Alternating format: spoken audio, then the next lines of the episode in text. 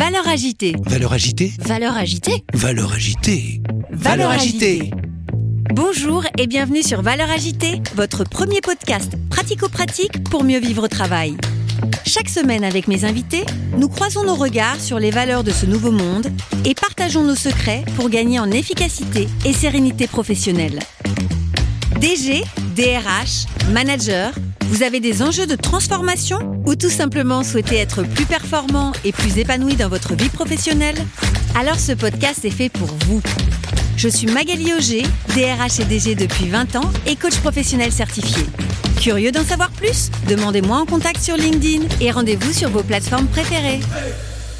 Chaque fois que j'ai fait des choses, après coup, je me suis rendu compte que c'est les ouvriers qui me l'avaient suggéré. Parce que ça marchait, puis je me dis, mais c'est vrai qu'ils me l'avaient suggéré. Bonjour et bienvenue sur ce sixième épisode avec Jean-François Aubry, notre expert de l'entreprise libérée, ex-dirigeant de l'entreprise Favi. Aujourd'hui, nous allons répondre à l'ensemble de vos questions sur l'entreprise libérée. Nous allons réexaminer l'ensemble des fondamentaux pour développer le management par la confiance. Je vous souhaite une très belle écoute. Je vais te poser euh, quelques questions. Il faudra que tu essayes de répondre en une phrase. Un beau challenge. À ton avis, à quelle problématique euh, l'organisation en entreprise libérée peut-elle répondre par rapport à- aux enjeux qu'on a aujourd'hui dans le monde du travail? Un besoin de rêve. Ok. Et donc, ça pourrait permettre euh, quoi? Quand tu rêves, tu, tu, tu, tu, tu bouscules les montagnes. Euh, Mussolini a- a fait rêver les Italiens de refaire l'Empire romain. Et les Romains qui sont pas des guerriers, du tout. Les Romains, tu sais, euh, ils ont été en Libye. Ok. Euh, pareil, en une phrase, si tu expliques à un enfant de, de 10 ans c'est quoi l'entreprise libérée, tu lui dis quoi? C'est l'entreprise où on t'expliquera pourquoi il faut faire les choses et tu seras totalement libre de faire comme, comme tu as envie. Ok. Est-ce que l'entreprise libérée est adaptée à tous les contextes, tous les secteurs d'activité, par exemple? À ma connaissance, alors ça c'est plus ou moins, mais tu as eu un service complet de la SNCF, j'étais 8000, complètement libéré. Ils avaient fait un firewall.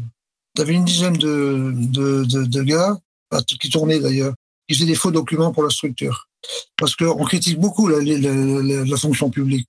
Mais chaque année, on leur fout des plaies sur la gueule, des énarques, dont ils n'ont rien à faire. L'ENA a été créé par De Gaulle en 44, parce que pendant quatre ans, c'est l'Allemand, c'est les Allemands qui géraient la France. On n'avait plus de structure. L'ENA, il fallait l'arrêter en 50. Hein? Chaque année, on met des énarques à ces pauvres gens sur la tête. Tu as, eu un service, la sécurité sociale énorme, c'est 6000 personnes comme ça, où le directeur général est embêté par son adjointe, mais qui avait fait Polytechnique Mine. Ah, ça bloque tout, ça, qui était contre. Et je lui dit, écoute, elle a de l'expérience, oui. Je veux pas la, la, la flatter beaucoup en disant, tiens, tu la charges d'une étude extrêmement importante et puissante, en lui donnant une augmentation de salaire et un beau titre. Donc il l'a sorti parce qu'elle était chargée de cette étude. Tu ne servais à rien, d'accord Il a pu se libérer, c'est 6 000 gars, la sécurité sociale. C'est toujours la structure qui freine, parce qu'elle a tout à perdre. Ça marche. Euh, une autre question.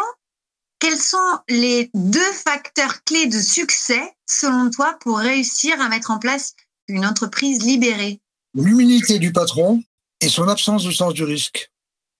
Ok, merci. Qu'est-ce que tu as appris sur toi à travers cette expérience d'entreprise libérée Qu'est-ce que j'ai pu être heureux de voir les autres heureux? Tu peux pas savoir.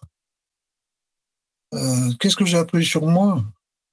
Mais je suis un mec simple, donc je suis resté quelqu'un de simple, tu sais. Moi, je suis pas, je suis pas un mec compliqué. euh. Ok. Ben c'est déjà, c'est déjà, euh, ça, ça contribue déjà à, à la connaissance de soi, de se dire qu'on est simple et, et pas compliqué euh, et sans ego. Une autre question? Si c'était à refaire, tu changerais des choses? Alors non, pour deux raisons.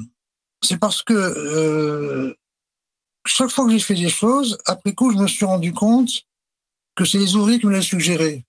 Tu vois? Parce que ça marchait, puis je me dis, mais c'est vrai qu'ils me l'avaient suggéré. Euh, et puis l'autre raison, c'est que j'ai pas d'amour propre. Donc les ouvriers savaient. Hein. Et dans mes tours d'usine, parfois, ouvrier me dit, les c'est bien ce que vous avez fait là. Mais. Et à chaque fois, j'engueulais, mais. Et c'est le mais qui est important.